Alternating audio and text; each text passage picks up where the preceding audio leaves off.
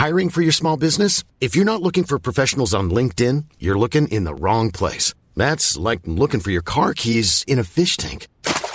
LinkedIn helps you hire professionals you can't find anywhere else, even those who aren't actively searching for a new job but might be open to the perfect role. In a given month, over 70% of LinkedIn users don't even visit other leading job sites. So start looking in the right place. With LinkedIn, you can hire professionals like a professional. Post your free job on linkedin.com slash people today. Werbung in der Man Cave. Heute mit was ganz Speziellem für Comic-Fans. Denn es gibt eine neue App in Deutschland. Quasi die erste All-You-Can-Read-App auf Deutsch. Und das ist Swoosh. Und in Swoosh habt ihr quasi hunderte von Comics, ja, über 900 Comic-Titel vereint in einer App und könnt jederzeit darauf zugreifen. Jetzt werdet ihr sagen, was sind es denn für Comics? Na, es sind Comics von unter anderem Panini, ja, also die ganzen Star Wars Sachen, sehr viel von DC, Batman, Superman, Wonder Woman und so weiter und so fort. Game of Thrones, The Witcher, Cyberpunk, Avatar und noch ganz viel andere kleine und große Franchises. Und, und das finde ich halt besonders knusprig, es sind Sachen von Egmont drin. Denn Egmont das machen, die machen diese ganzen lustigen Taschenbücher, das Mickey Mouse Magazin, Lucky Luke, also ganz viele Sachen aus der Kindheit, die wir auf jeden Fall kennen und damals geliebt haben, gibt's quasi jetzt alle zusammen. Ihr müsst euch nicht mehr diese, ne, ihr kennt das noch von lustigen Taschenbüchern früher, dieses, ich will die ganze Rückenwand haben und dann hat man da tausende von lustigen Taschenbüchern gehabt, damit man irgendwie dieses Rückenmotiv aneinander stellen konnte. Das braucht ihr jetzt zwingend nicht mehr, ja, das braucht ihr nicht mehr in eurem Wohnzimmer mit äh, Ende 30, sondern es reicht im Hosentaschenformat und deswegen kann ich euch Swoosh wirklich sehr, sehr, sehr empfehlen, wenn ihr sagt, ey, ich habe einfach Bock wieder Comics zu lesen auf meinem Tablet, auf meinem, auf meinem Smartphone. Ladet euch die App runter und macht es einfach. Es ist wirklich, äh, spielen einfach. Ich habe selber auf dem Handy und ich finde es wirklich, ich finde wirklich super, weil ich so selten Comics in die Hand nehme, aber das finde ich einfach richtig, richtig nice. Wenn ihr jetzt sagt, ich bin interessiert, dann schaut auf jeden Fall bald rein, denn es gibt jetzt gerade noch ein Angebot, das gilt bis Ende September bei denen auf der Seite. Da kriegt ihr quasi drei Monate zum Preis vom einen, nämlich für 9,99 Euro. Danach kostet es regulär 9,99 Euro. Oder es gibt auch noch ein Jahresabo, das kostet 99,99. Das ist auch ganz nice. Schaut gerne mal vorbei auf swoosh.de slash mancave. Ich find's mega. Ich habe selber auf dem Handy drauf. Hab richtig, richtig Bock drauf, mal wieder ab und zu mal einen kleinen Comic zu lesen. Und hey, äh, vielleicht habt ihr einfach mal wieder Lust, euch in alte Geschichten aus Entenhausen, aus der Kindheit zu begeben. So, das war's auch schon von mir. Jetzt geht's weiter mit der Man Cave. Tschüssi.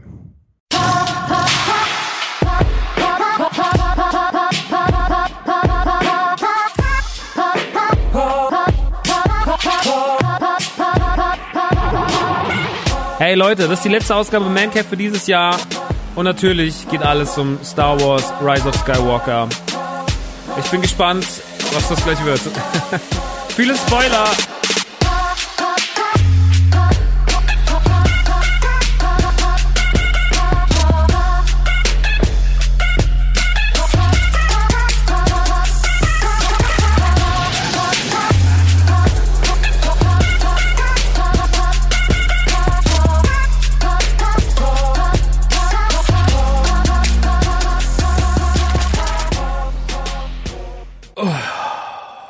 Leute, das Jahr ist fast rum.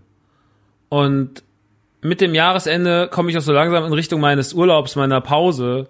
Äh, und es ist noch ein bisschen Durchhalten angesagt, weil es doch sehr anstrengend ist. Aber alles ist toll. Herzlich willkommen in der neuen Folge von The Man Cave. Bevor wir gleich ganz ausführlich über Star Wars sprechen, äh, noch ein paar oder mini, mini, mini Sachen.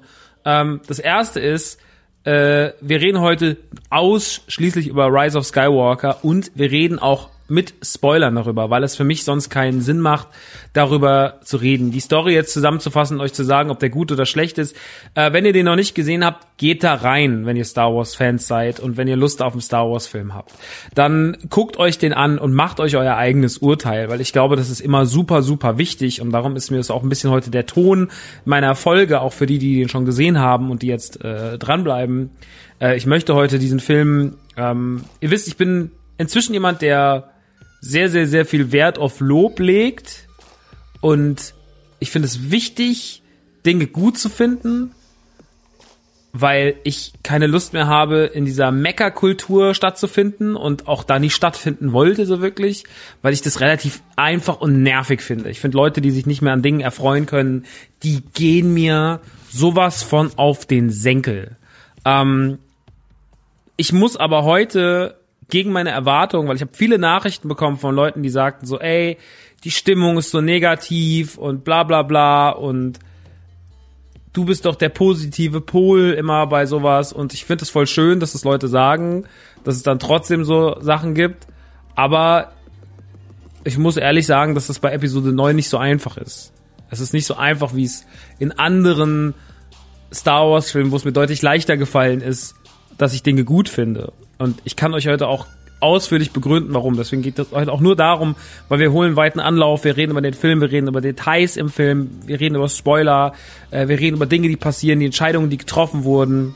Ähm, Entscheidungen, die getroffen wurden im Schnitt, Entscheidungen, die getroffen wurden, was Charakterentwicklung angeht und so weiter und so fort. Und warum ich bei Rise of Skywalker bei weitem nicht alles gut finden kann. Leider, leider, leider, leider. Das sage ich mit einem großen Leider dazu. Und ich sage auch gleich vorweg, ich mag den Film trotzdem. Ich habe den am Dienstag zweimal gesehen, morgens in der Pressevorführung und abends beim Fanscreening. Und ich hatte zweimal eine sehr gute Zeit. Ich hatte zweimal eine sehr, sehr, sehr, sehr, sehr, sehr gute Zeit. Ähm, die sich eigentlich erst danach dann mit jedem drüber nachdenken und drüber sprechen und sich Gedanken drüber machen und äh, gibt Sachen, die mich wütend machen, aber die mich nicht wütend machen auf dem äh, Niveau so ich hasse JJ Abrams und bla, sondern die mich auf ganz anderer Ebene nerven und sauer machen. Äh, und da liegt viel auf der Seite der Fans. Äh, ich habe auf Star Wars Fans generell ganz wenig Lust noch. Das ist einfach, weil Star Wars Fans einfach ein anstrengendes Scheißvolk sind oft und äh, es einfach ganz viele, also gerade nach Episode 8, ähm, ganz kurz zum Beispiel ein Be Beispiel aus, aus, aus, aus, was mir im jüngsten Social Media über den Weg gelaufen ist. Und da geht's Gott sei Dank, oder was heißt Gott sei Dank, da geht's nicht um mich.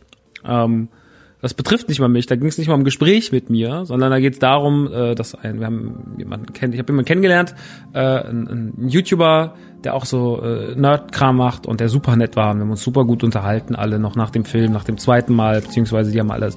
Viele haben zum ersten, zum ersten Mal gesehen abends so Sean Bu oder äh, der Nerdkultur Marco oder sowas, ne? Die haben ihn alle da gesessen und dann saß Markus hoch, der konnte, kam überhaupt nicht klar, äh, hatte seine Problemchen, aber das soll er selber erzählen in seinem eigenen, seinen eigenen Formaten. Und äh, wir saßen da alle so und unterhielten uns und jemand twitterte darüber, dass er das so schön fand, dass wir da noch saßen und redeten. Schröckert war noch dabei von Beans, mit denen hatte ich ihn morgens gesehen, mit dem habe ich ihn abends gesehen, also ich habe ihn mit dem an dem Tag mit ihm zweimal gesehen. Äh, was schön war, weil ich mit Schröcki noch nie zusammen im Kino war und ja, total absurd. Aber Schröckert und ich waren noch nie zusammen im Kino. Und das war umso schöner, dass ich das, dieses Erlebnis, dass wir das eigentlich so mehr oder weniger uns zu zweit teilten, ähm, morgens in der Pressevorführung, die wirklich nicht voll war, und dann abends äh, nochmal in diesem Fanscreening. In Köln im Cinedom. Naja, äh, auf jeden Fall, im, auf jeden Fall waren, ähm, sind wir dann, äh, haben, saßen wir da zusammen und äh, am nächsten Tag twitterte der darüber und dann sagte jemand äh, einfach auf Twitter so random aus dem Nichts so, ähm, die wichtige Frage ist, ob ihr Episode 8 gut fandet oder nicht, weil wenn ihr den gut fandet, dann ist es, dann äh, ist jegliche, dann seid ihr in jeglicher Form von, ähm, von einer ernstzunehmenden Kritik befreit. So, also Klartext, wenn ihr Episode 8 gut fandet, dann habt ihr in meinen Augen eine wertlose Meinung. Nicht nur allgemein zu Star Wars, sondern allgemein zu Filmen. Ja, und den habe ich dann auch einfach, was habe ich gelesen und habe gedacht so, und der Kollege antwortet noch super nett drauf und sagt so, hey, du musst das doch so und so, denke ich mir so, Alter, scheiß doch drauf, Alter, der kommt zu dir schon mit so einer von oben herab Haltung. Ist irgend so ein, also, ist ja Nobody. So, ist egal, wer der ist, aber ist Nobody und kommt zu dir und fuckt dich direkt an und sagt dir so, wenn du jetzt nicht die richtige Antwort gibst, dann bist du ein Loser. Fuck you, Alter. Verpiss dich. Du, wer bist du? Was bist du? Was bist du? Wer bist du, du Filmkritiker? Geh. Naja. Und da, in all dem, liegt die Grundproblematik von Episode 9. Weil das ist nicht ein Einzelbeispiel, sondern wir wissen, was passiert ist. Und ich führe euch heute nochmal ganz genau dahin. Wir gehen nochmal zu, zurück vor zwei Jahren. Wir gehen zurück in Episode 8. Ich werde nochmal ganz genau erklären, weil es wichtig ist für meine Kritik heute hier nochmal auf Episode 8 einzugehen und auf die Stärken von Episode 8 einzugehen. Und da gibt's ganz, ganz viele Sachen, die jetzt sogar noch stärker sind nach Episode 9. Und wie respektlos Episode 9 sich teilweise gegenüber Episode 8 verhält, wie er generell Probleme hat, ähm, was ganz, ganz viele Ebenen angeht. Und darum werden wir, darüber werden wir heute sprechen. Und ich möchte niemanden, niemanden, niemanden, niemanden. Ich finde, ganz ehrlich, gibt ja die Leute, die wollen Leuten alles kaputt reden. Du hast dich nicht darüber zu freuen. Du hast damit keinen Spaß zu haben. Ich mache mich davon nicht frei, dass ich in meinem Leben das auch schon gemacht habe. Ich bin jetzt gerade noch nicht der größte Fan von Episode 9, auch wenn ich damit eine gute Zeit hatte. Das ist ein sehr schizophrenes Verhältnis, was ich zu diesem Film habe. Aber ich bin äh, gerade in einer Phase, wo mich viele, viele Sachen ärgern. Aber ich sage euch was, wenn ihr damit Spaß hattet und wenn ihr damit eine geile Zeit hattet, dann finde ich's unironisch mega dann freue ich mich richtig doll für euch, weil nichts ist schöner, als einfach aus sowas rauszugehen, Tränen in den Augen zu haben und zufrieden zu sein. Und das finde ich richtig, richtig, richtig, richtig gut. Ähm, und ich sehe viele, viele Leute, die Episode 9, gerade wenn sie jetzt ihre Rankings aufschreiben, alle Star Wars Filme, alle 10, 11 Episoden nochmal irgendwie, also inklusive Solo und Rogue One, alle nochmal in eine Ralle, Ralle stellen, in eine Reihe stellen, äh, ist ja bei vielen im oberen Drittel so anzusehen und das finde ich schon krass. Äh, wäre bei mir jetzt nicht so. Aber wir führen jetzt, wir fangen jetzt mal ganz vorne an. Wir gehen zurück in Episode 8. Wir gehen zurück äh, in den Dezember 2017 und wir gehen an den Tag, an dem ich morgens in der Pressevorführung sitze, ähm, voller Unschuld und Episode 8 gucke und mit einem sehr, sehr großen, mit einer sehr, sehr großen Vorfreude reingehe, weil ich Episode 7 und Rogue One, die ja, hier zwei Jahre davor mich begeistert haben im Kino, mich extrem abholen, ich extrem große Lust verspüre, ähm, diese, diese ähm, Filme zu, hab diese Filme extrem gemocht und habe eine wahnsinnig große Lust, Episode 8 zu sehen. Meine Vorfreude ist zu dem Zeitpunkt gigantisch groß und ich sitze drin und sehe einen Film, der ähm, ganz viele Erwartungen bricht, äh, der von der ersten Sekunde an eigentlich ein Zeichen setzt, äh, dass es ein moderner Star Wars Film ist, dass es ein mutiger Star Wars Film ist. Und Episode 8 geht an ganz, ganz vielen ähm, Wegen in eine andere Richtung, als der Zuschauer es erwartet hat, was ich genial finde, weil Episode 7 war natürlich zehn Jahre nach Episode 3 der Film, der neuen Kompromiss schaffen musste. Und J.J. Abrams musste einen Star Wars-Film inszenieren, der nicht nur etwas Großes fortsetzt, sondern auch ein Erbe weiter ausbaut. Und er erzählt im Endeffekt ja nochmal, das wissen wir alle auch, die in Episode 7 wird quasi einfach nur die Geschichte von Episode 4 neu erzählt. Sehr stilvoll, sehr toll von den Bildern her. Ich habe sehr viel Liebe für Episode 7 ähm, am Ende äh, ein großartiger emotionaler Moment mit Luke Skywalker, der mir immer noch die Tränen in die Augen treibt.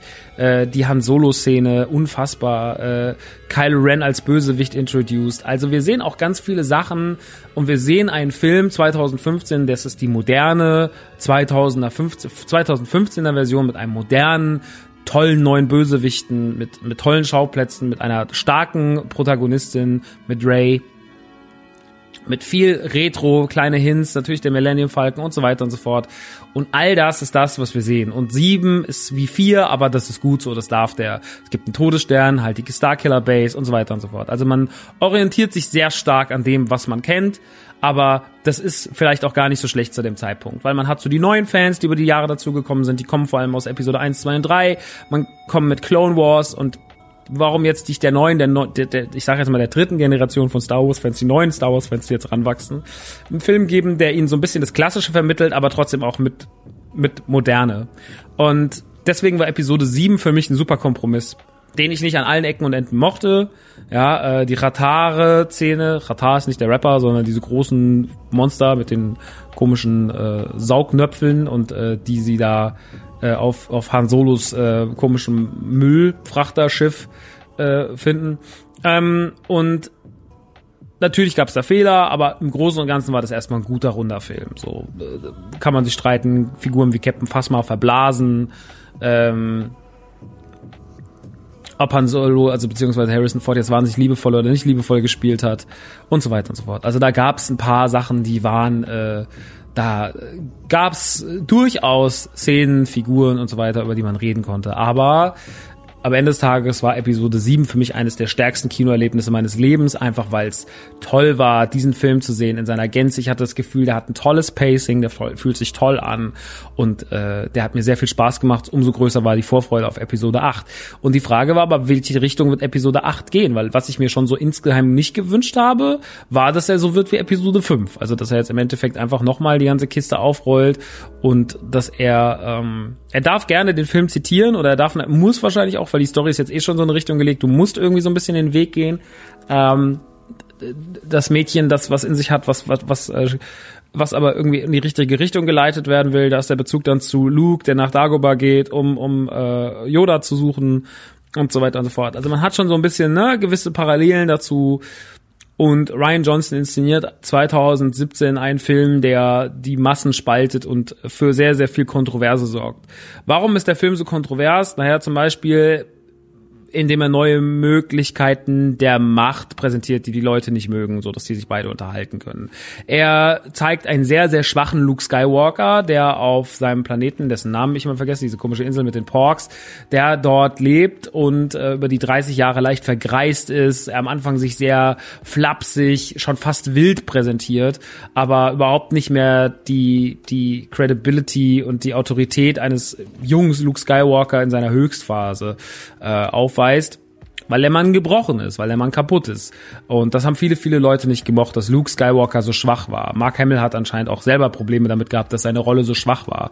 Ist es ein schlimmes Problem? Meiner Meinung nach war es die komplett richtige Entscheidung, Mark Hamill bzw. Luke Skywalker so darzustellen, weil Luke Skywalker, äh, wenn wir uns am Bild Yodas orientieren, Warum ist er denn weggegangen? Warum ist er denn? Er hat Angst gehabt. Er hat was verkackt. Er ist weggegangen. Er hatte keinen Bock mehr. Er war lustlos. Und äh, wenn du lustlos auf einer Insel rumhängst, dann hast du vielleicht auch einfach langsam keinen Bock mehr und äh, dann bist du nicht der große erhabene Daddy, sondern du bist halt genervt, du bist sauer von der Situation und es passt auch zu dir.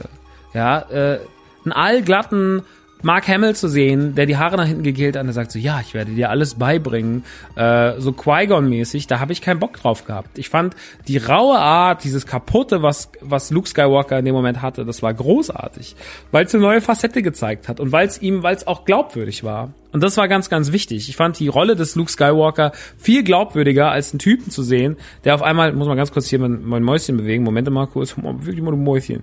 Ähm, ich fand es viel schöner, Luke Skywalker zu sehen, der so agiert, als jetzt schon wieder einen zu sehen, der allglatt ist. Äh, das war mit einer meiner liebsten Luke Skywalker-Darstellungen, weil Luke Skywalker in diesem Film nicht nur gebrochen wird, sondern auch wieder zusammengesetzt wird und wächst und ein wunderschönes Finale bekommt. Ähm, und äh, das machen sie wirklich, wirklich, wirklich, wirklich sehr, sehr gut, finde ich. Ähm, und deswegen lieb ich die Darstellung von Luke Skywalker. Sie ist nicht nur so, dass ich sage, ich finde sie okay, sondern äh, oder sie ist ein guter Kompromiss, sondern ich finde, sie ist super, sie ist konsequent und sie ist anders, anders als das, was wir erwartet haben. Und als er am Anfang das Lichtschwert nach hinten wirft, ist es eine ganz wichtige Stelle, weil das auch das ist, was mit den Erwartungen passiert. Der Film nimmt deine Erwartungen und setzt sie nach hinten. Und ähm, der Anfang ist ein riesengroßes diskutiertes Thema, dass da im Endeffekt ähm, Mutterwitz drin vorkommt, ähm, dass ein, äh, ein Sternenzerstörer gegen einen X-Wing quasi verliert, ähm, dass diese, diese Bomber kommen, äh, auf denen dann auch Rose ist. Ähm, das, diese Anfangsschlacht macht vielen schon Sorgen. Ich liebe die Anfangsschlacht. Äh, ich werde mich nicht noch mit irgendjemandem über den Realismus von Raumfahrten in Star Wars unterhalten. Das macht überhaupt keinen Sinn. Äh, die Star Wars-Diskussion beginnt dann schon 1977 und ähm, ja, scheiß drauf. Also das ist alles nicht mehr wichtig, finde ich. Ja, ähm, und so zieht sich das durch den Film. Es wird eine neue Figur introduced, Rose. Rose macht einen Plot auf mit Finn, der nicht zu meinen Lieblingsplots gehört im Film. Ähm, generell macht der Film mehrere Plots gleichzeitig auf. Äh, wir haben den ganzen ähm, Resistance-Plot, die in ihrem Schiff sitzen. Wir haben äh, Finn und Rose, äh, die parallel dafür kämpfen, das Ganze irgendwie zu retten, die nach Cantobite gehen.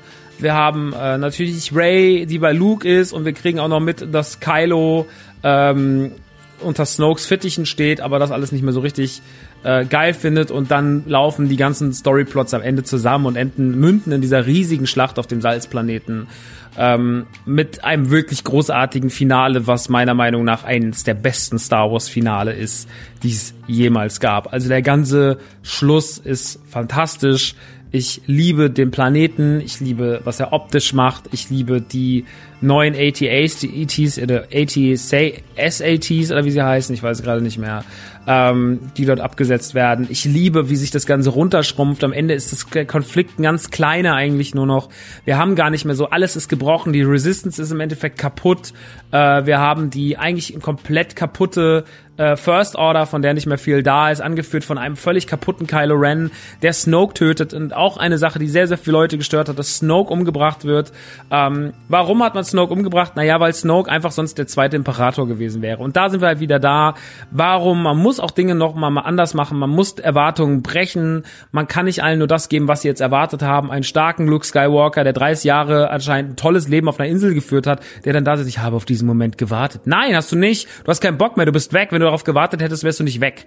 So. Und äh, genauso ist es mit genauso ist es mit äh, mit mit Snoke. So, ja, ich habe gedacht, der wird jetzt nein, Snoke war eine Irreführung. Snoke war aus irgendeinem Grund eine Irreführung beziehungsweise eigentlich hat der Plot für mich dahin geführt, dass man jetzt sagt, so Kylo hat ganz neue Absichten. Die finde ich total interessant in Star Wars, denn Kylo will alles kaputt machen. Er will gar keine Resistance mehr, er will gar keine First Order mehr, er will alles einfach im Chaos versinken lassen. Und damit stand er am Ende von Episode 8 so stark da. Er war so so, so, so auf einem hohen Level und er war so ein böser, fieser, geiler Bösewicht, ähm, den ich echt, echt großartig fand am Ende von Episode 8. Und ich war so gespannt, wie man Ray, die auf der einen Seite steht, und ihn, der auf der anderen Seite steht, wie man jetzt aus den beiden ein, eine, eine, wie man diese zwei Parteien gegeneinander antreten lässt, mit was für Mitteln er, wie groß die ganzen Mannschaften dahinter sein werden. Und wie gesagt, wir müssen nicht darüber diskutieren, dass ein paar Sachen in Episode 8 auch nicht geil waren. Da gibt, ich bin ja überhaupt nicht so, dass ich sage, alles war geil. Ich mag die Rays in der Höhle-Szene nicht äh, so gerne mit diesen ganzen Spiegelungen von sich. Die habe ich nie wirklich kapiert. Ähm, ich, ich fand die Geschichte des Kylo, äh, das mochten ja viele nicht, das fand ich eigentlich erstmal ganz interessant, weil das konnte eine Irreführung sein, wer eigentlich äh, ihre Eltern sind. Ähm, das war ja für einige ein Problem. Ich, die Kanto bei 10 ist, ist meiner Meinung nach nicht so ein riesengroßes Problem. Die schießt so ein bisschen in die Richtung, oder geht so ein bisschen in die Richtung der, der Prequels. Äh, da hat man auch mal versucht, nochmal was anderes zu machen, was ich aber irgendwie schön fand. Ich mochte, mochte Kanto Byte.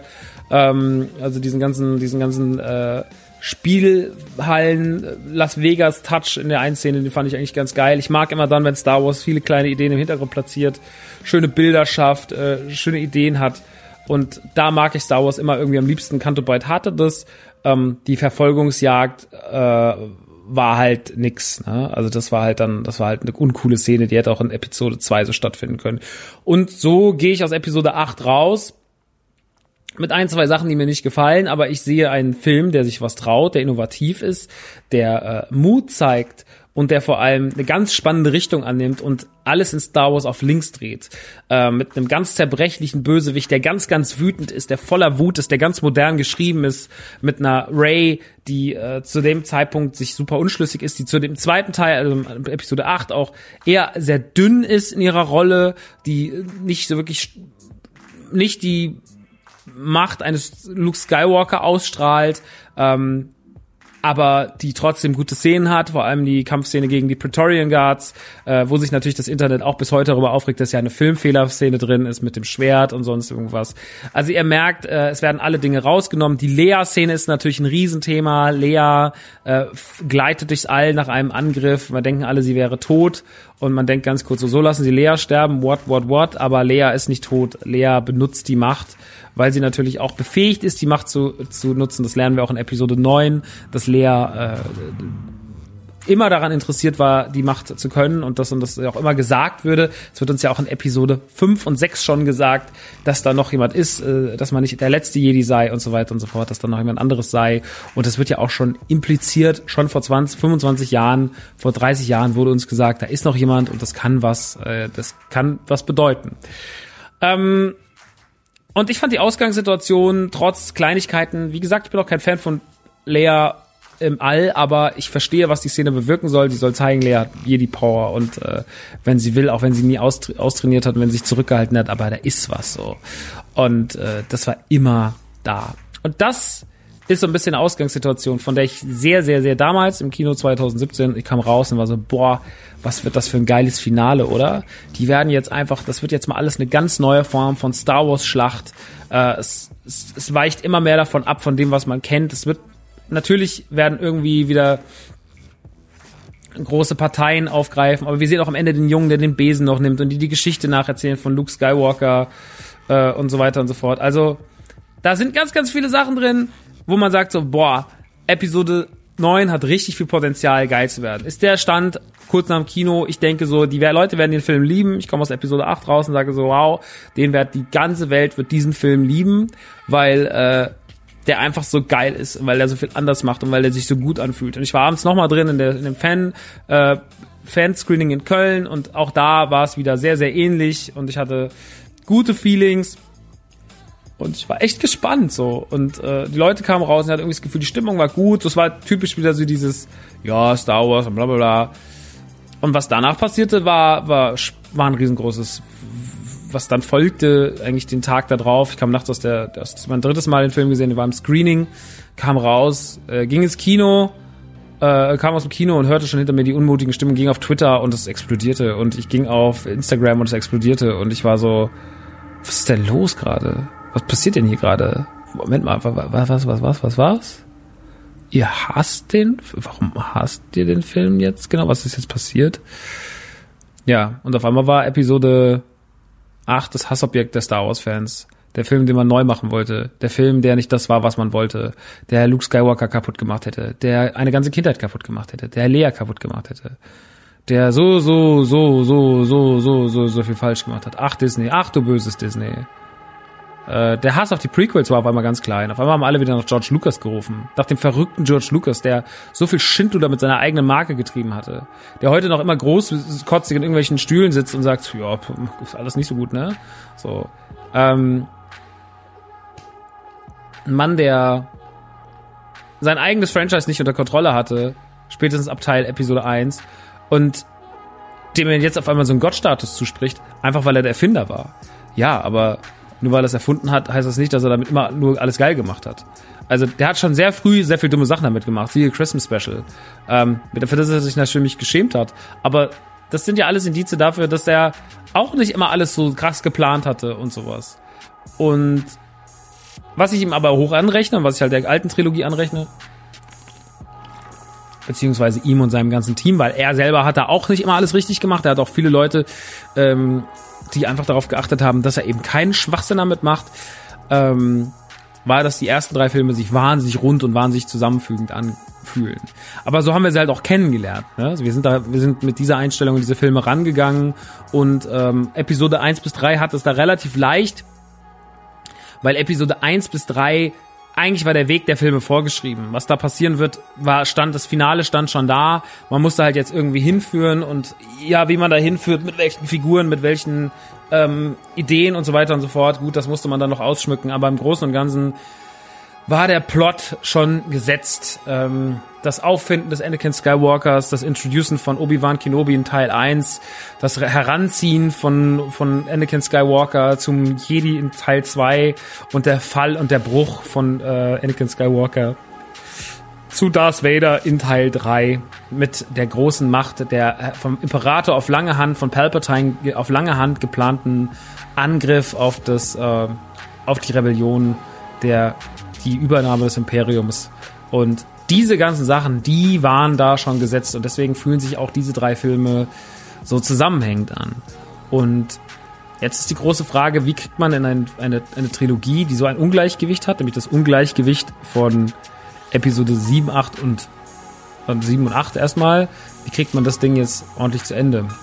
Und das kriegt man vielleicht zu Ende, indem man Episode 9 ähm, ja, man muss jetzt irgendwie viele, viele, viele, viele Sachen finden, die passen und diese Sachen heißen Kompromisse und diese Kompromisse werden nicht leicht, weil wir haben auf der einen Seite zwei Regisseure, die sich anscheinend nicht so richtig abgesprochen haben. Wir haben dann den dritten gehabt, der, der noch der Jurassic World gedreht hat, der dann aber rausgeworfen wurde. Der hat gesagt, wir machen lass uns JJ machen. Und JJ war auf einmal in so einer Position, in der er halt was kitten musste. Er musste was kitten. Er musste die extrem wütende Fanmasse, die sich wirklich äh, echauffiert hat, die mit den Heugabeln vor Disney und Co. stand und sagte so, Star Wars ist tot, ihr habt Star Wars umgebracht, habt uns die Kindheit genommen, brennt endgültig, scheiß Mickey Mouse.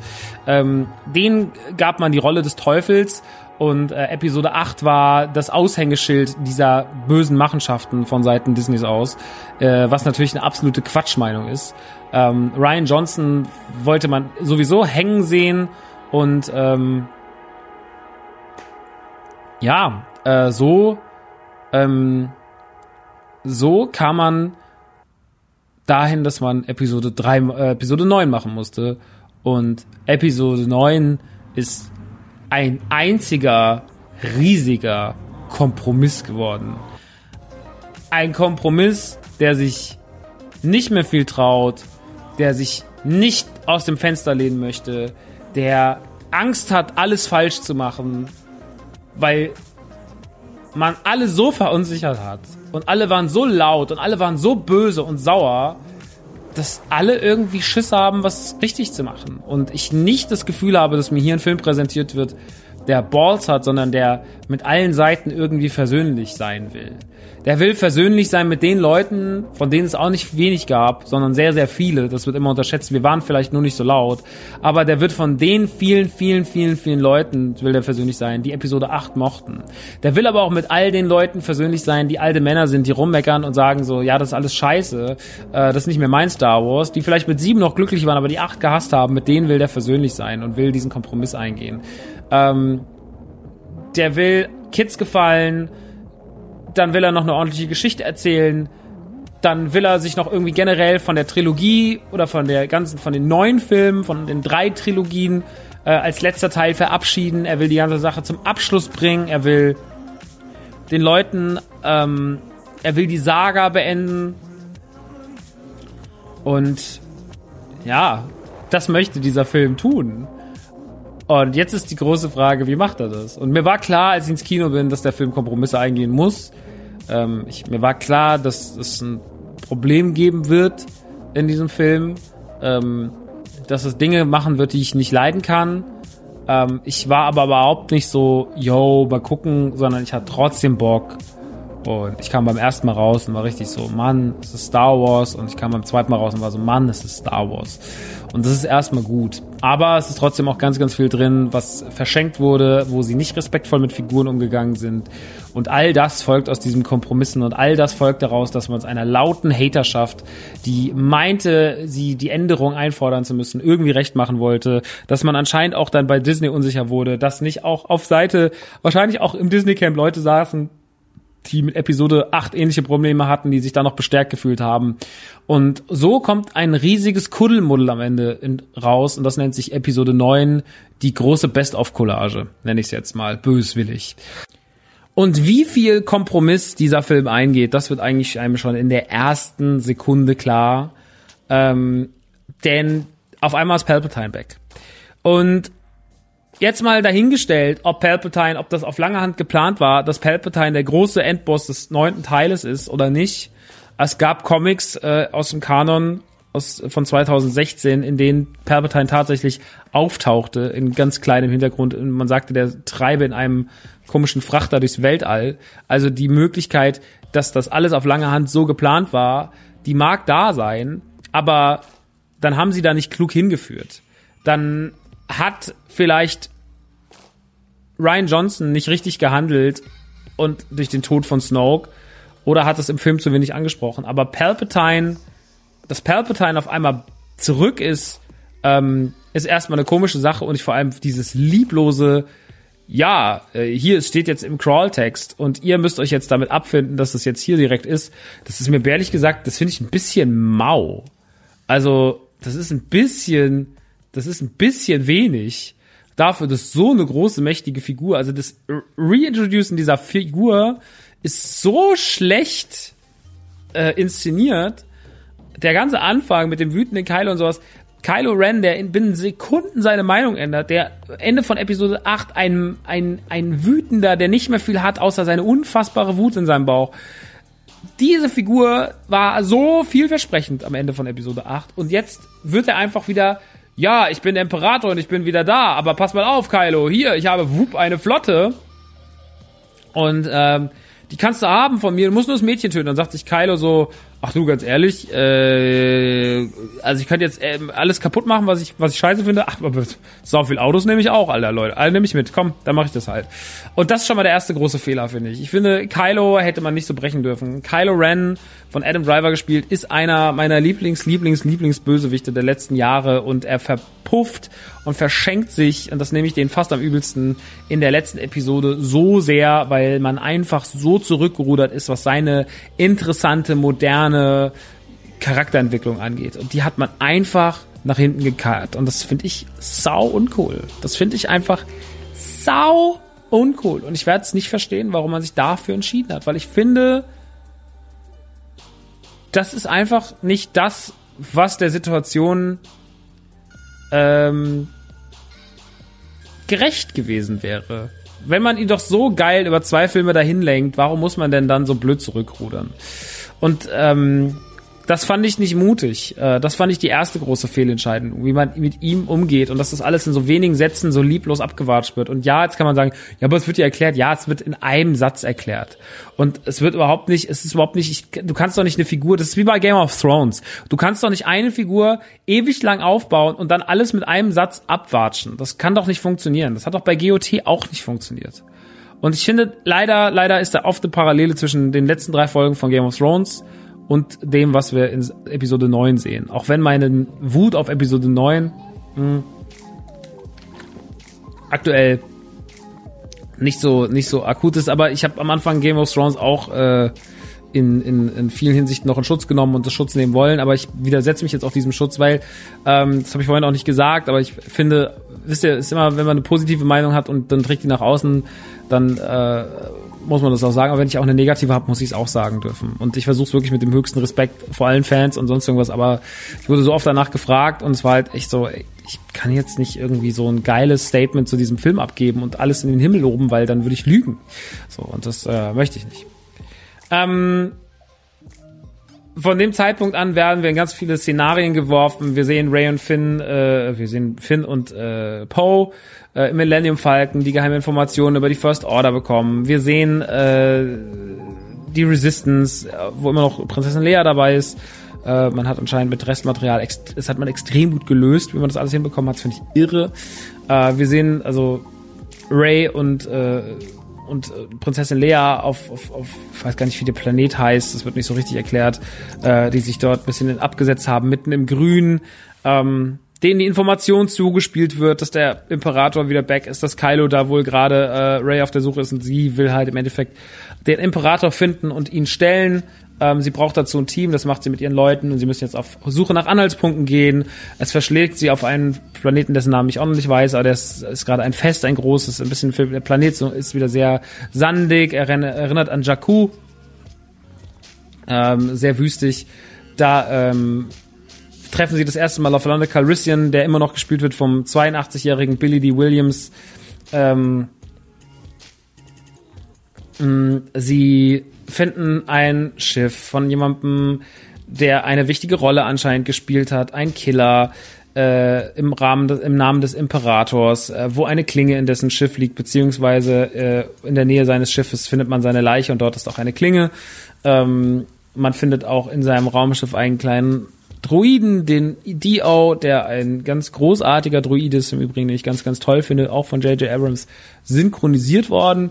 Ähm, und man sucht so nach und nach die Puzzleteile, die dahin führen sollen, ähm, die dann irgendwann darauf münden, dass man äh, muss dann C3PO noch kurz stilllegen, beziehungsweise er liest die Klinge, er kann sie, darf sie aber nicht übersetzen, das ist gegen seinen Codex, dann gehen sie zu Zori und Babadook oder Babu Duke, Babu, Babu Freak. Äh, Babu, Freak ist eine, wunderbare Figur in Star Wars, eine neue, eine sehr, sehr kleine Nebenrolle, die ich fantastisch finde, so ein kleiner Animatronics-Dude. Äh, Liebe ich ganz, ganz doll. Ähm, Zori, die anscheinend eine, eine Affäre mal hatte mit Poe, eine alte Liebe von Poe ist. Ähm, was aber auch nicht so richtig, auch nicht so richtig, richtig, richtig äh, erklärt wird, was da eigentlich passiert ist.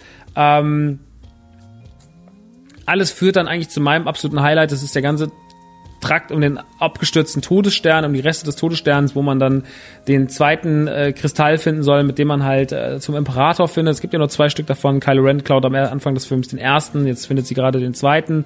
Ähm, da wird dann auch ganz kurz die äh, rote Lichtschwert Dark Ray Geschichte erklärt. Äh, es führt alles zu einem sehr, sehr, sehr krassen Kampf äh, auf den Resten des Todessterns, was auch mein absolutes Highlight ist. Weil eine Sache, das muss ich einfach an dieser Stelle loben, ich finde Episode 7, 8 und 9 haben mit Abstand die besten ernstzunehmenden Lichtschwertkämpfe, wahnsinnige, wuchtige Kämpfe, sehen immer toll aus, fühlen sich immer super realistisch an.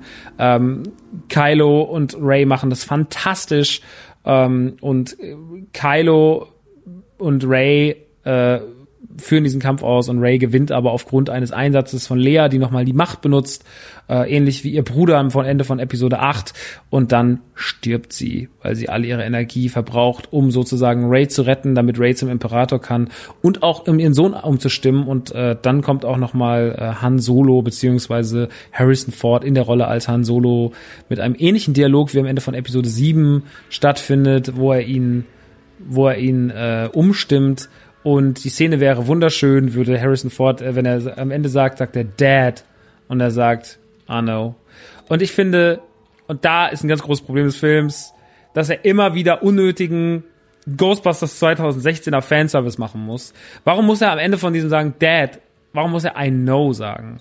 Weil das dann eine coole Referenz ist auf I love you, I know. Finde ich dumm. Finde ich macht in dem Moment keinen Sinn. Macht in dem, holt mich in dem Moment raus. Finde ich im ersten Moment vielleicht so, und im zweiten so, ja, hätte es nicht gebraucht. Warum brauchst du es immer? Wenn der Film, das strahlt immer kein Selbstbewusstsein aus. Und das ist das Ding, was ich meine. Der Film ist eine Zitatcollage hinten und vorne und macht sich damit selber so klein, obwohl er das überhaupt nicht sein braucht. So, der Film hätte genug Potenzial, richtig geil dazustehen aber er verbläst sich die ganze Zeit, entweder weil er Sachen nicht richtig nutzt, weil er Figuren verschenkt oder weil er halt sich selber in seinem Fanservice wiegt. So. Und natürlich ist es total cool, am Ende nach dem großen Finale nochmal ganz kurz die E-Box zu sehen auf Endor. Das finde ich irgendwie eine süße kleine Szene, aber es ist auch gleichzeitig so, dass ich mir denke, naja, ist doch eigentlich auch scheißegal. So, oder zeigt doch mehr davon. Das ist alles so komisch aufgeteilt. Ähm, und dann packt der Film immer überall noch mehr drauf und dann ist der Film noch schnell. Der hat ein Pacing. Also die erste Dreiviertelstunde habe ich, die, da, da, atmest du gar nicht in deinem Sitz, weil du so erdrückt wirst mit hier und da und dann dahin und da und da und da und du bist die ganze Zeit so, wow, ist das jetzt das Speed von Episode 9? Wann bremst der denn das erste Mal? Bremst doch mal, sei doch mal jetzt ruhiger. Hör doch mal auf. So. Und das nervt mich an dem Film, dass ich immer das Gefühl habe, er muss in alle Richtungen, er will so viel machen, er will alles richtig machen und dadurch sehe ich am Ende ein völlig überstrapaziertes Kunststück ähm, aus tausenden von Rollen und Bewegungen und, und er landet auch auf den Füßen, aber es ist, es fühlt sich nicht organisch an. Und das ist, glaube ich, mein großes Problem mit Episode 9, dass ich das Problem habe, dass man einfach überall über die Stränge geschlagen hat.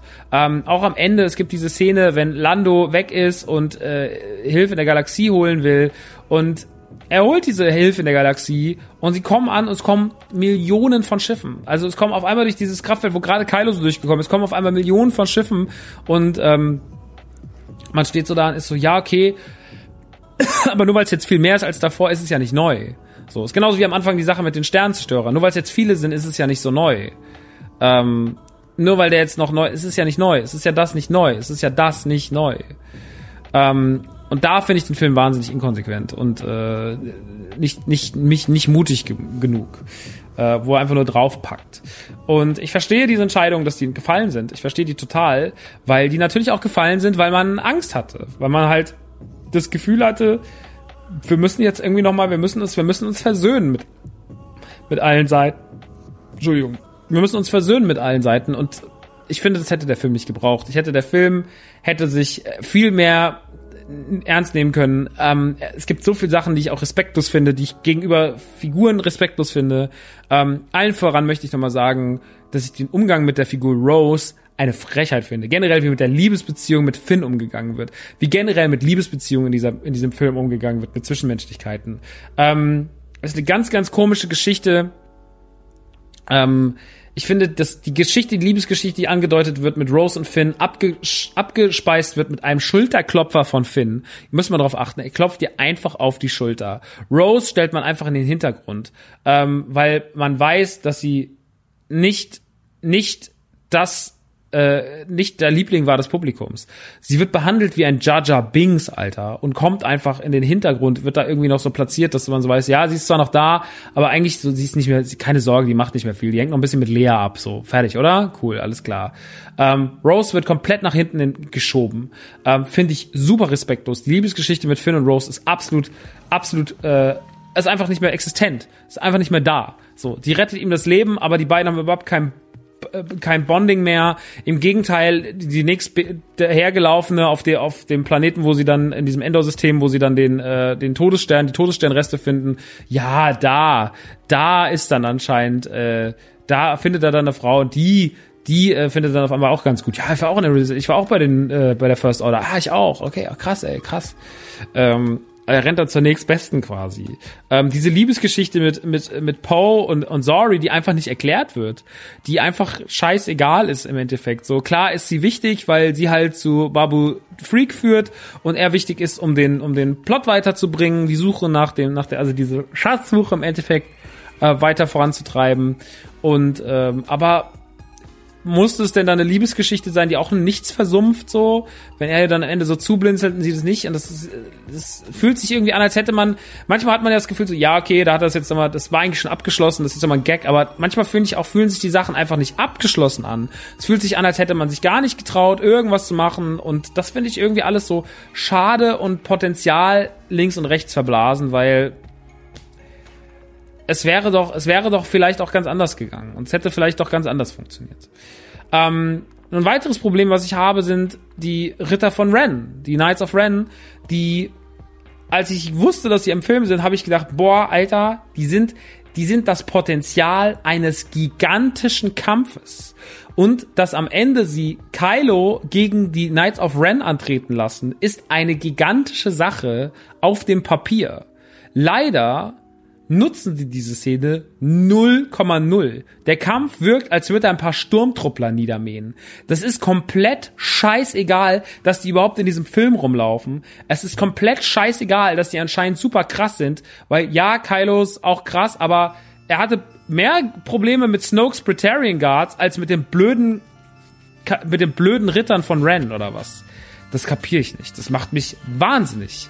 Wie kann man denn diese Figuren so krass verschenken? Wie kann man diesen großen epischen Kampf nicht mitnehmen? Wie kann man stattdessen macht man noch mehr Schlacht im Weltall, legt überhaupt keinen auf einen schönen großen Endkampf, den Episode 8 hatte. Episode 8 hatte diesen extrem großartigen Mark Hamill versus Kylo Moment ähm, in einem geilen Setting, geil umgesetzt, optisch eine Wucht, eine grandiose Szene mit einem tränentreibenden Finale, wenn das Umhang von Mark Hamill beziehungsweise von Luke Skywalker wegweht und man weiß, okay, dieser Figur wurde gerade die letzte Ehre. Und da sitzt man im Kino und da schluchzt man einfach nur laut in sich rein und ist begeistert davon, was man sich hier getraut hat. Und bei Episode 9 ist der Endkampf einfach scheißegal. Der ganze Kampf gegen den Imperator ähm, ist scheißegal. Dass Kylo dann nochmal auftaucht, ähm, auch irgendwie so ein bisschen inkonsequent, so, ja, wenn ich tot bin, dann wird mein Geist in dir weiterleben, am Ende stirbt er ja dann trotzdem. Also, äh, da wird es wahrscheinlich überall Hintertürchen geben, die man damit begründen kann. So, ja, das musst du ja so sehen und das musst du ja so sehen okay, alles klar, aber trotzdem ist es meiner Meinung nach nicht 1000 Prozent konsequent genug erzählt. Das ist auch ein Problem, was ich damit habe. Ich finde das ganze Finale nicht super stark. Und dann gibt's natürlich noch die berühmte Kussszene. Ähm, Ray stirbt eigentlich äh, durch den Angriff auf den Imperator. Äh, Kylo kommt und rettet sie. Ähm, und dann äh, also benutzt seine Kräfte, rettet sie und dann gucken sich die beiden an und küssen sich. Und das ist einfach nur Fanfiction verfilmt. Und da habe ich wirklich gedacht, das ist gerade nicht euer Scheiß Ernst, dass jetzt diesen Kuss hier einbaut. Er stirbt kurz danach, das macht die Sache ein bisschen weg. So, man kann dann sagen, okay, so als Abschluss und sonst irgendwas, aber das ist mir einfach zu krasser Kitsch. Es ist dann der Kitsch, den ich nicht mehr geil finde. Und da saß ich wirklich da und war wirklich so, boah, ey, Leute, diesen Kuss, den habt ihr einfach nur damit irgendwelche Kardashian-Influencer-Mädels im Kino sitzen und sagen so, ja Mann, ey, voll toll, wie die dich geküsst haben, oder? Romantik ist das Tollste. Romantik ist auch ein Thema in meinem Leben, Leute. Ich bin ja voll der romantische Person. Ich habe Kerzen manchmal und habe auch manchmal so ein Teil, so ein, so einen, so ein ganz besonders gebogenen Vibrator. Sieht aus wie ein Delfin und äh, das ist bei mir auch Romantik, wenn mein Freund dann vorbeikommt, nachdem er mich gerade mit drei anderen Fotzen betrogen hat. Ähm, ja, das, äh, das für die Leute. Für die Leute ist es romantisch, für alle anderen ist es einfach nur nervige Scheiße. Und äh, das verstehe ich auch nicht, diese Entscheidung. Beziehungsweise ich verstehe sie auf einem gewissen Level, aber sie macht mir keinen Spaß. Ich hätte den Kuss nicht gebraucht. Ich finde das Finale, was die Lichtschwerter beerdigt, super, super wichtig, ähm, weil es auch meiner Meinung nach jetzt mal langsam die, die, die, Saga zu einem Ende bringt.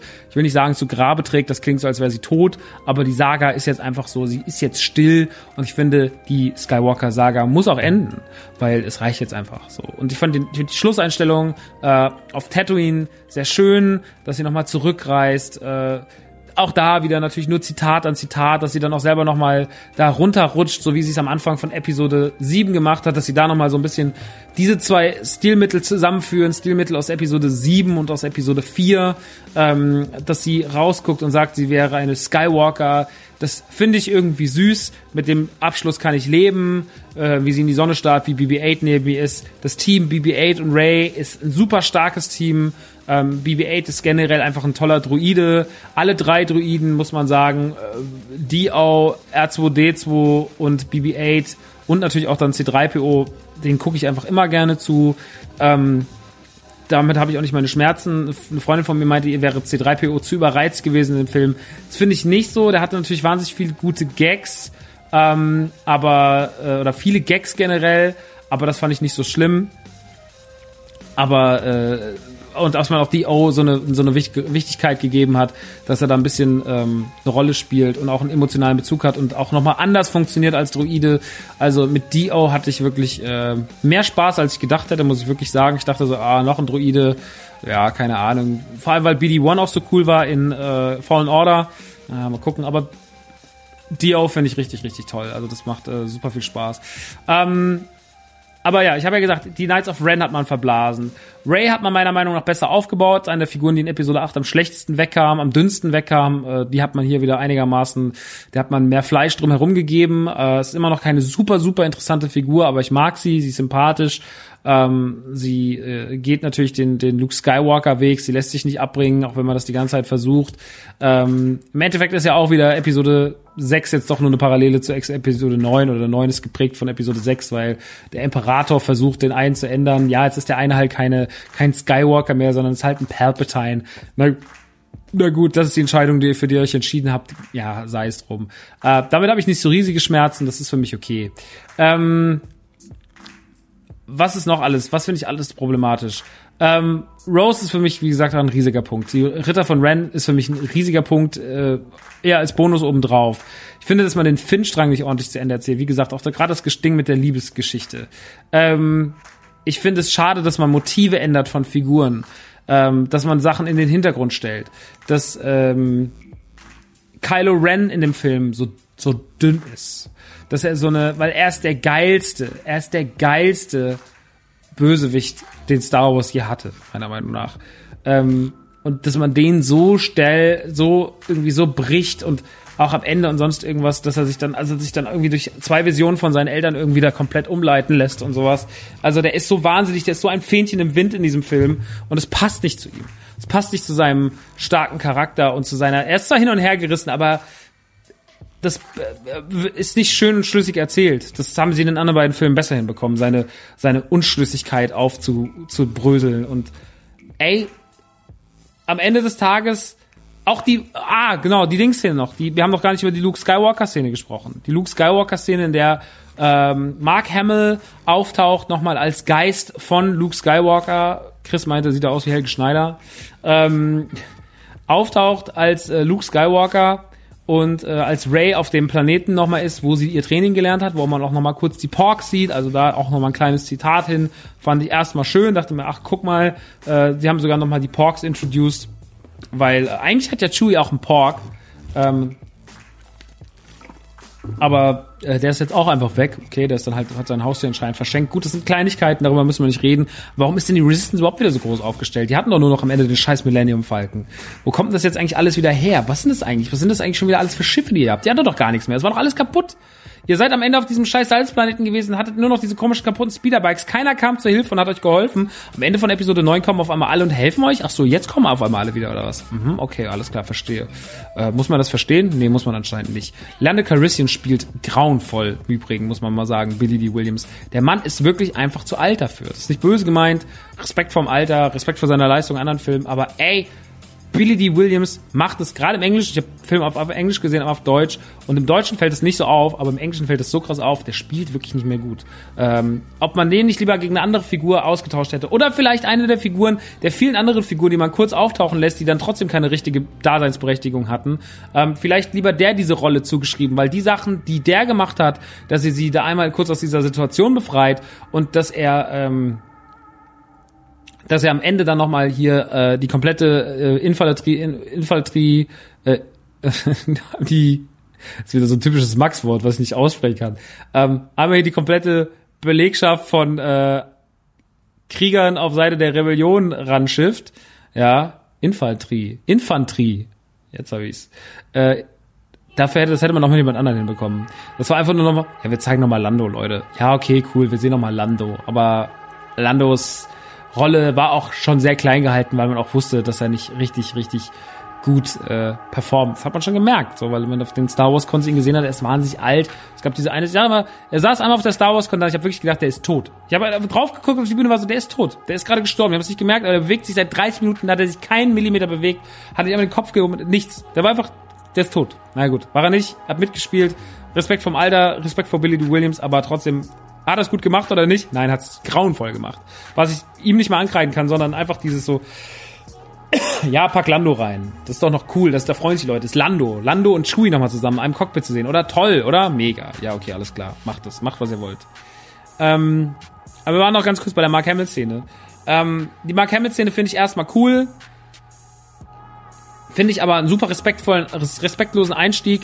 Nicht nur einen respektlosen Einstieg gegenüber Episode 8, sondern auch vor allem respektlos gegenüber Ryan Johnson, weil er das Schwert abfängt und sagt, you have to treat this with respect.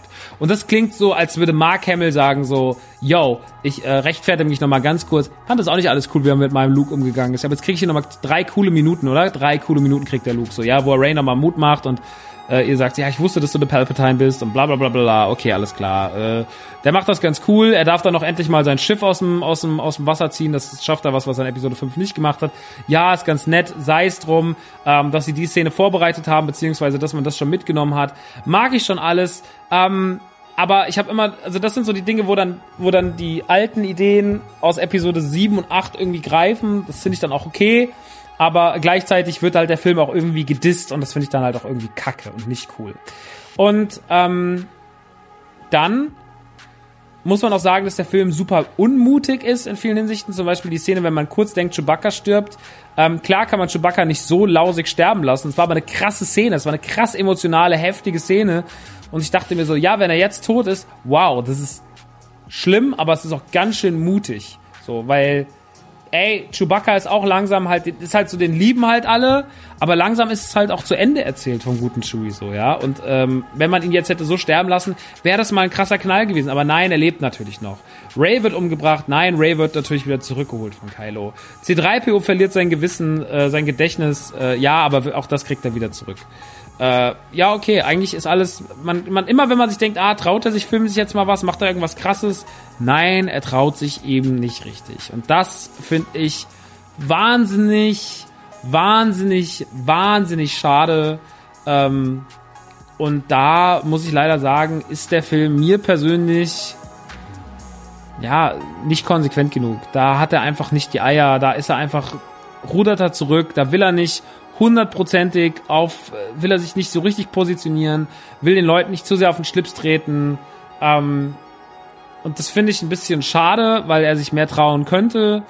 Und daraus entstehen halt diese sogenannten Kompromisse, dieses ganze so, wir müssen die Episode 8 Fans irgendwie noch einigermaßen bei der Stange halten, wir müssen vor allem die neuen allen, wir müssen uns damit versöhnen, äh, wir müssen den neuen Kids noch was geben und am Ende kriegt man einen wahnsinnig, wahnsinnig, wahnsinnig schnellen Film mit einem wahnsinnig übertriebenen Pacing, mit wahnsinnig viel seltsamen Szenen, die angefangen und nicht zu Ende erzählt werden. Warum sagt Finn denn zu ihr, als sie in diesen Sand runter, runterrutschen, so, ich muss dir noch was sagen. Ich habe dir nie gesagt, das, Ende. Dann ist er weg.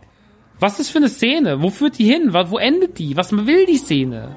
Ich weiß es nicht. Ich guck drauf und bin so, yo, was, und jetzt? Was passiert jetzt? Was ist denn jetzt? Naja. Ey, am Ende des Tages ist es ein guter Film. Äh, nein, sagen wir es so. Er hat mich emotional gekriegt. Ich hatte Szenen, die ich wirklich krass fand. Todesstern-Szene.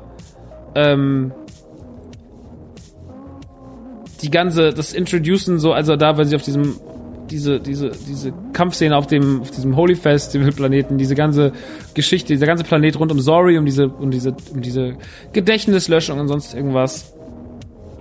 Ähm, die Schlacht am Ende fand ich nicht so richtig gut. Der Endkampf hat mir gefehlt, dass man die Geschichte mit, äh, mit den Rittern von Renzo verschenkt hat.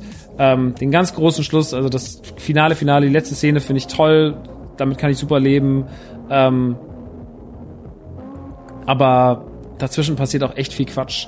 Und das Absurde ist, ich habe jetzt sehr, sehr viel gemeckert und versucht das auch irgendwie zu begründen, warum ich mecker. Und wie gesagt, es ist halt das, was mir auffällt. Und was mich so, warum es mich überhaupt ärgert, ist halt so, weil ich das Gefühl habe, dass so, so viele Entscheidungen getroffen, weil einfach die Leute zu laut waren und weil sich zu viel beschwert haben und weil sich auch im Hintergrund nicht genug abgesprochen wurde, weil dann ein Ryan Johnson nicht richtig wusste, was eigentlich ein Abrams will und was andersrum. Und all diese Dinge sind große, große, große, große, große Probleme an diesem Film.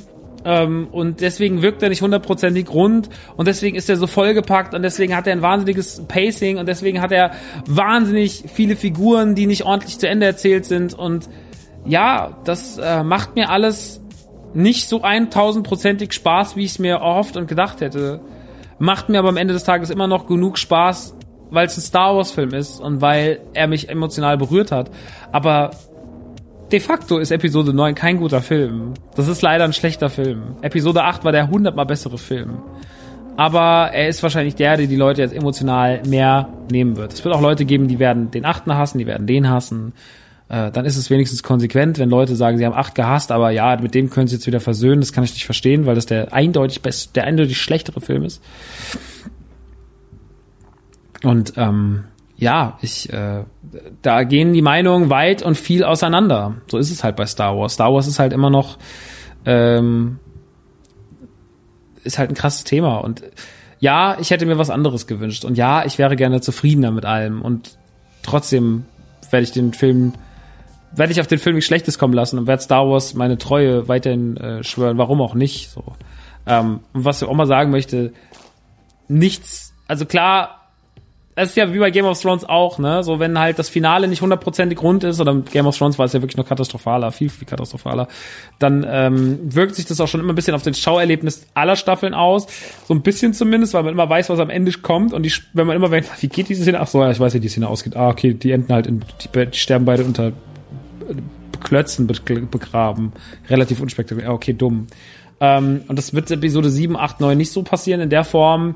Äh, die Filme kann man alle noch super gut einzeln betrachten. Man sollte auch immer, ich finde auch immer spannend, jetzt gerade die Filme zu betrachten, in welchem Kontext sie, in welcher Zeit sie passiert sind, äh, wie die Reaktionen und sowas darauf waren. Das finde ich immer super spannend. Ähm, ich glaube, das, ob die Trilogie sich richtig gut wie eine Trilogie anfühlt, das kann man erst in zehn Jahren vielleicht sagen mit viel Abstand und sowas und sagen so, ey, fühlt sich das Ding richtig an oder wurde vielleicht so nochmal mit Director's Cut irgendwie ein bisschen Fleisch dran gesetzt, damit alles noch ein bisschen mehr verständlich ist oder sonst irgendwas. Da wird schon noch irgendwas passieren, da bin ich mir sicher, dass ähm, da noch nicht das letzte Wörtlein gesprochen ist. Ähm, Im Großen und Ganzen war es ein netter Abschluss der Saga, es war aber nicht der super Abschluss der Saga. Äh, dafür war ich zu oft enttäuscht, dafür habe ich zu oft gedacht, ach Mann, ähm, er spart uns zwei, drei Peinlichkeiten, ähm, aber nimmt auch zwei, drei Peinlichkeiten ordentlich mit dem großen, mit der großen Hand in die Cringe-Kiste, nimmt er mit. Ähm, und ey, ich, ich äh, bin immer noch ein bisschen sauer über die Fans, über das Verhalten der Fans, über das Gemecker, über dieses elitäre Star Wars Gequatsche, über ähm, alles ist kaputt, ihr habt mir alles genommen, scheiß ist kaputt, so. Also selbst wenn Episode 9 für mich, wenn sich herausstellen sollte, für mich, dass Episode 9 der absolute Katastrophenfilm ist, dann macht das Episode 7 und 8, ähm, selbst 7 und 8 nicht kaputt und 1 bis 6 oder 3 bis 6, 4 bis 6 macht's eh nicht kaputt. Weil im schlimmsten Fall enden diese Filme für mich hier und es ist ja nichts in den neuen Filmen aufgebaut, also jetzt, ja klar, du weißt halt, dass ein, was aus einem Luke Skywalker wird, aber es ist ja nichts drin, wo du drauf guckst und sagst so, ah, okay, du gehst ja nicht mit einer Erwartungshaltung aus Episode 6 rein, wie geht es jetzt eigentlich weiter? Sondern Episode 6 gibt dir das Gefühl von abgeschlossen zu sein. Wenn danach noch was kommt, ist es geil und wenn es noch gut gemacht ist, noch geiler und wenn du darauf Bock hast, aber selbst wenn du es nicht mitbekommst, dann ist es auch geil. Also weißt du, dann sind die Filme immer noch super. Und selbst wenn du es gesehen hast und nicht kacke findest, also scheiße findest, die neuen Filme, dann macht das ja trotzdem noch total Spaß, die alten zu gucken. Also mir nimmt doch ein, ein Episode sieben oder acht oder neun nimmt mir noch nicht den Spaß an einen der anderen Vorgänger, wenn ich darauf keinen Bock hatte. Und ähm, darum geht's mir so ein bisschen. Deswegen, ich bin emotional bei Star Wars, emotionaler als bei anderen popkulturellen Themen. Ähm, ich habe mir viele Gedanken gemacht, ich habe mir viel mit Leuten geredet, ich habe ähm, am Anfang eine sehr, sehr positive Meinung vertreten, die ist aber gebröckelt die letzten Tage.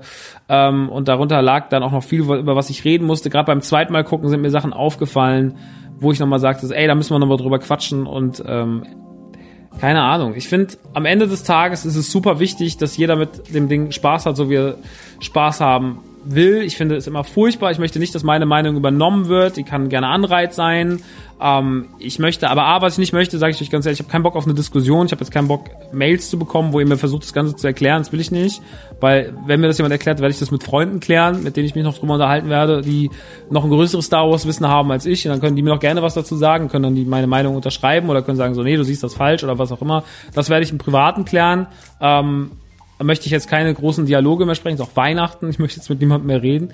Und ähm, ich möchte auch, wie gesagt, keinem was schlecht reden und ich möchte auch nicht, dass ihr Meinung übernehmt. Ähm, das war nämlich auch so ein Problem von Episode 8 am Ende, dass ich Gefühl hatte, so, ja, also ich hatte letztes, ganz einfaches Beispiel, es gab letztens jemanden, der kam zu mir und meinte so, als ich Ghost Recon gepostet habe, äh, schrieb er mir so, aber das ist ja total scheiße, XD.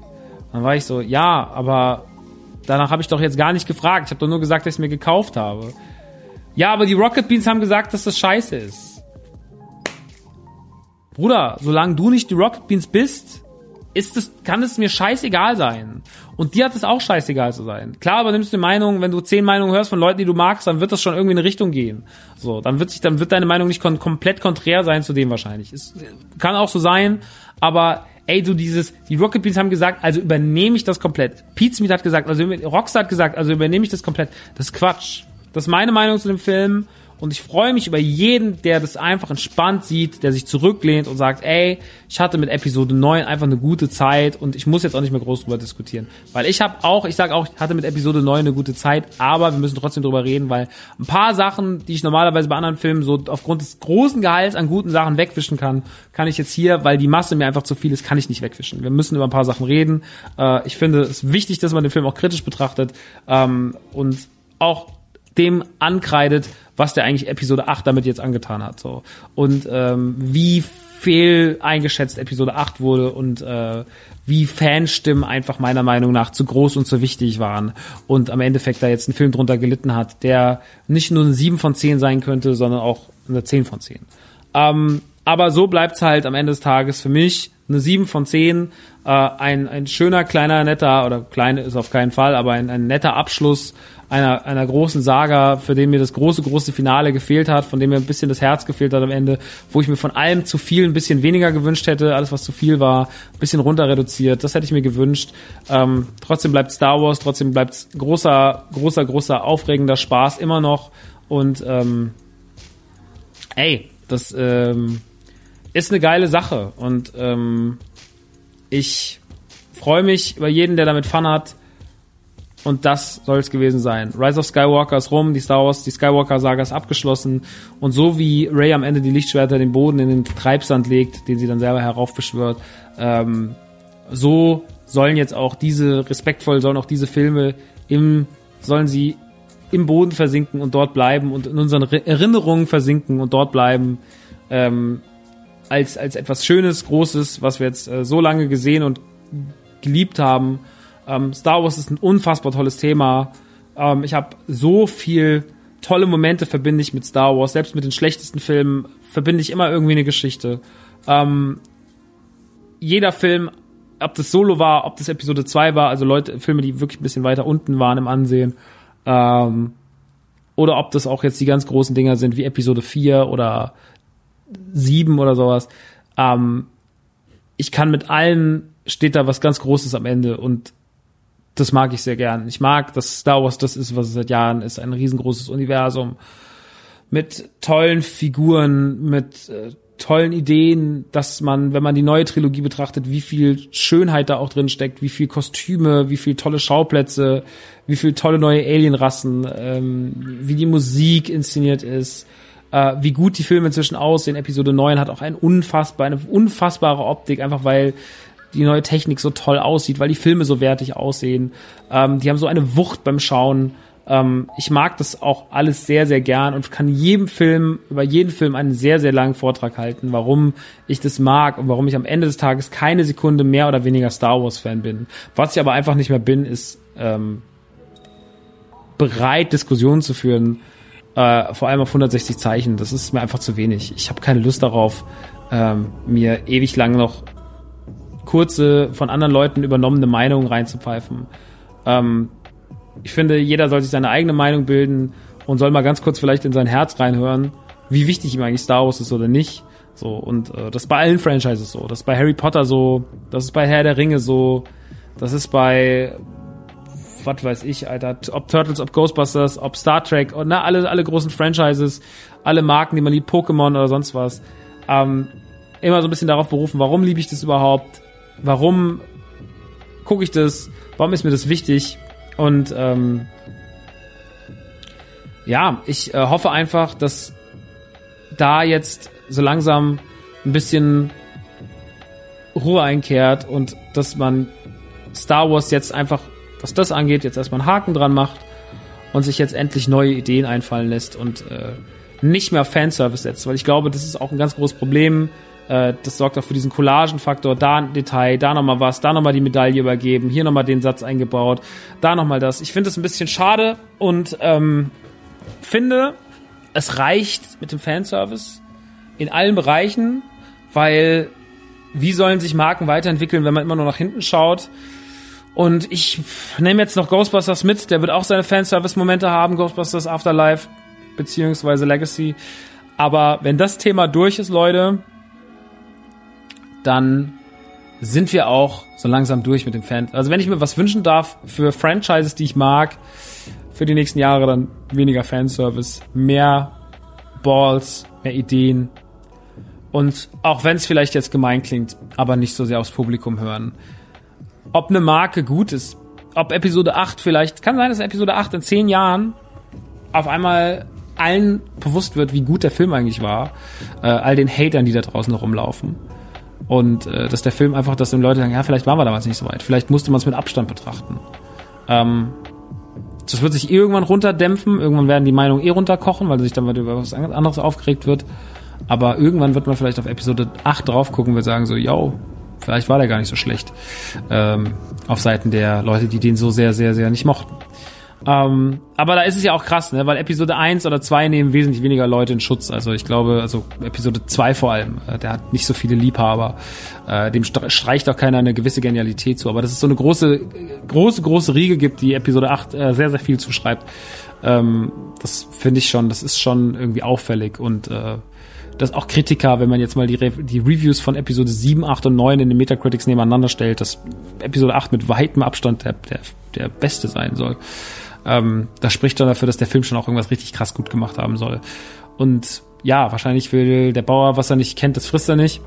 Aber ähm, ich finde, manchmal muss man über den Tellerrand hinausschauen. Und deswegen ist es super wichtig, dass Star Wars jetzt weitergeht und dass Star Wars nicht mehr nur noch Sturmtruppler in der Wüste und äh, TIE Fighter und X-Wing sind, sondern dass dieses wunderbare Universum, was schon so oft in Videospielen, in in anderen Filmen, äh, in anderen Spielen und Comics aufgemacht wurde, gerade äh, im Extended Universe vor, vor, vor 20 Jahren und sowas, als es noch viel, viel, viel, viel, viel mehr gab. Da sind so viel krasse Geschichten mit so viel krassen Figuren und krassen Stories und du kannst so viel mit Star Wars machen, ähm, mit den Jedi, mit den Sith und sonst irgendwas. Und das ist das, was ich gerne sehen würde. Einen neuen Ansatz, der weit vor Skywalker spielt oder weit nach Skywalker aber einfach weg vom Thema Skywalker. Ich brauche jetzt nicht, vielleicht irgendwann, vielleicht in 10, 12 Jahren Episode 10, vielleicht freue ich mich dann auch richtig doll, wenn ich Episode 10 sehe und 11 und 12. Es war ja auf jeden Fall lange Zeit im Gespräch, dass die kommen sollen. Ähm, aber ja, vielleicht in 15 Jahren. Jetzt ist das Thema erstmal beerdigt und jetzt möchte ich einfach gerne neue, mutige Sachen sehen und das in allen Bereichen, auch im Bereich Ghostbusters und so weiter und so fort. Und ich sehe in Ghostbusters gerade viel Fanservice, der stattfinden wird. Ich glaube, die werden es aber stilsicher hinbekommen. Aber auch das soll dann der Abschluss sein für die Ghostbusters. Und dann darf es gerne, wenn es neue Ghostbusters gibt, auch weitergehen mit den nötigen neuen Ideen und Balls. Und nicht nochmal Zool und nicht nochmal Vigo und nicht nochmal ähm, Wankman und Co., sondern auch mal neue Figuren, neue Ideen. Na? Und das ist das, was ich mir wünsche für Star Wars, für äh, Ghostbusters und alles, was ich liebe. Und das äh, fände ich sehr, sehr schön. Und ähm, da, wenn sie das machen, dürfen sie mit gerne alle Marken auf der Welt erweitern. So. Ja. Leute, ähm, das war mein langer, langer, langer Monolog zu Rise of Skywalker. Sehr emotional, sehr wichtig, voller Wut, voller Trauer, voller Freude, ist alles drin. Ähm, ich habe mir gedacht, ich habe noch lange darüber nachgedacht, ob ich Lust habe, die Jahreszusammenfassung zu machen ähm, nochmal so ein bisschen so ein Jahresabschluss nochmal irgendwie. Ich habe mir überlegt, ich habe da keinen Bock drauf. Wisst ihr warum? Weil ich würde nur das gleiche erzählen, was ich das ganze Jahr über erzählt habe. Deswegen an dieser Stelle nochmal ganz kurz meine, meine Lieblingsspiele des Jahres, nicht mal in chronologischer Reihenfolge. Äh, was sich sehr weit vorne bei mir tatsächlich, äh, äh, nicht in chronologischer Reihenfolge, sondern auch nicht nach Wertung, so was mein Platz eins, was mein Platz zehn. Aber Spiele, die mir wichtig waren, ein großes, großes Spiel, was mir sehr, sehr wichtig war, war Resident Evil 2. Ähm, möchte ich wirklich nochmal allen ans Herz legen. Resident Evil 2, das Remake Anfang des Jahres im Januar, war in allen Hinsichten ein Geschenk, ein Genuss. Es war das perfekte Resident Evil Erlebnis. Es sah grandios aus. Es hat die Atmosphäre des Originals super eingefangen und ist für mich eines der ganz großen Titel. Es ist äh, Resident Evil auf einem neuen Level und ist mein Lieblingsteil in neuem Gewand. Liebe ich ganz, ganz doll. Das gleiche gilt für Link's Awakening auf der Switch. Fantastisches Spiel gewonnen, fantastisches Remake. Äh, fängt die Atmosphäre super ein, gibt eigentlich der ganzen Sache nur einen neuen Look, ansonsten bleibt es relativ gleich. Äh, macht immer noch genauso viel Spaß wie vor 25 Jahren. Gibt es meiner Meinung nach nichts dran zu meckern, deswegen für Link's Awakening nur Liebe auf der Switch für das Remake. Ähm, Pflichttitel A Plague Tale eines der beeindruckendsten Spiele, war einer der erste Tests, den wir bei Man Cave hatten. Ähm, möchte ich nochmal sagen, finde ich ganz, ganz, ganz, ganz großartig. Äh, ein ganz tragisches Spiel. Ähm, ich fand Metro Exo, äh, Metro 2000, nee, wie hieß es? Metro Exodus war das jetzt, ne? Metro Exodus kam dieses raus. Metro fand ich sehr, sehr großartig. Ich fand jetzt äh, Death Stranding großartig. Ich fand Jedi Fallen Order sehr großartig. Es gab ganz viele tolle kleine Indie-Games, wie zum Beispiel jetzt zuletzt The Tourist fand ich sehr schön. Ähm, es die Liste war groß und ich glaube, am besten ist man damit aufgehoben, wenn man sagt, ey, wenn ihr wirklich Bock habt, euch nochmal über die besten Spiele zu informieren des 2019, dann hört euch doch einfach durch die Folgen von Mancave nochmal durch. Ähm, oder wenn ihr sie gehört habt, da stand alles drin. Aber eigentlich kann ich mich nur wiederholen. Ohne Gast macht das keinen Sinn. Deswegen lassen wir es jetzt einfach mal mit dem großen Jahresrückblick. Ist auch ein bisschen faul. Und ähm, mir war es jetzt wichtig, über Skywalker zu reden. Und jetzt, meine Damen und Herren, ist endlich Pause. Es ist endlich Pause mit die Man Cave, mit Autokino und ähm, ja, keine Streams, keine Podcasts im Januar. Ich bin ab Anfang Februar wieder für euch da mit neuen Streams, mit neuen tollen Sachen. Ich freue mich sehr drauf. Ähm, es wird gut. Ich habe gerade gesagt, es gibt neue tolle Sachen. Bis dato gibt es auch gar keine neuen tollen Sachen. Aber zumindest mit alten und schönen Gewohnten sind wir wieder da. Ich freue mich drauf. Lasst uns zusammen eine, eine gute Zeit haben. Und ähm, ich wünsche euch jetzt erstmal allen eine sehr, sehr schöne Star Wars Zeit, eine sehr, sehr schöne Weihnachtszeit. Genießt die Feiertage, kommt alle sehr, sehr gut ins neue Jahr. Ich bedanke mich Ende des Jahres nochmal an dieser Stelle bei allen, die dieses Jahr so fleißig in diesem Podcast gehört haben. Wir haben tolle Klickzahlen dafür, dass ich das hier alleine mache. Es ist super schön, dass es so viele hören. Vielen Dank an alle Hörer. Äh, ich freue mich sehr, wenn ihr mich weiterempfehlt. Ähm, ich freue mich sehr äh, über alle, die Hardcore supporten, äh, die ganzen Leute auf dem Discord, die ganzen Leute im Chat, im Stream. Äh, das ist nicht selbstverständlich, dass man so eine kleine, aber wahnsinnig herzliche Kommune hat. Ähm, da sind Leute dabei, dem, es sind so viele Leute, ich weiß nicht, wahrscheinlich kriege ich alle nicht zusammen. Ähm, Leute wie Hetzen, wie Amanda, wie Rico, der Richard, der uns leider verlassen hat und der schon seit ein paar Monaten nicht mehr da ist. Aber trotzdem, Shoutouts Richard, äh, verlassen nicht im Sinne von er ist tot, sondern hat einfach keinen Bock mehr gehabt. Äh, und hat auch Social Media verlassen. Aber trotzdem Shoutouts an Richard, äh, wir haben dich nicht vergessen.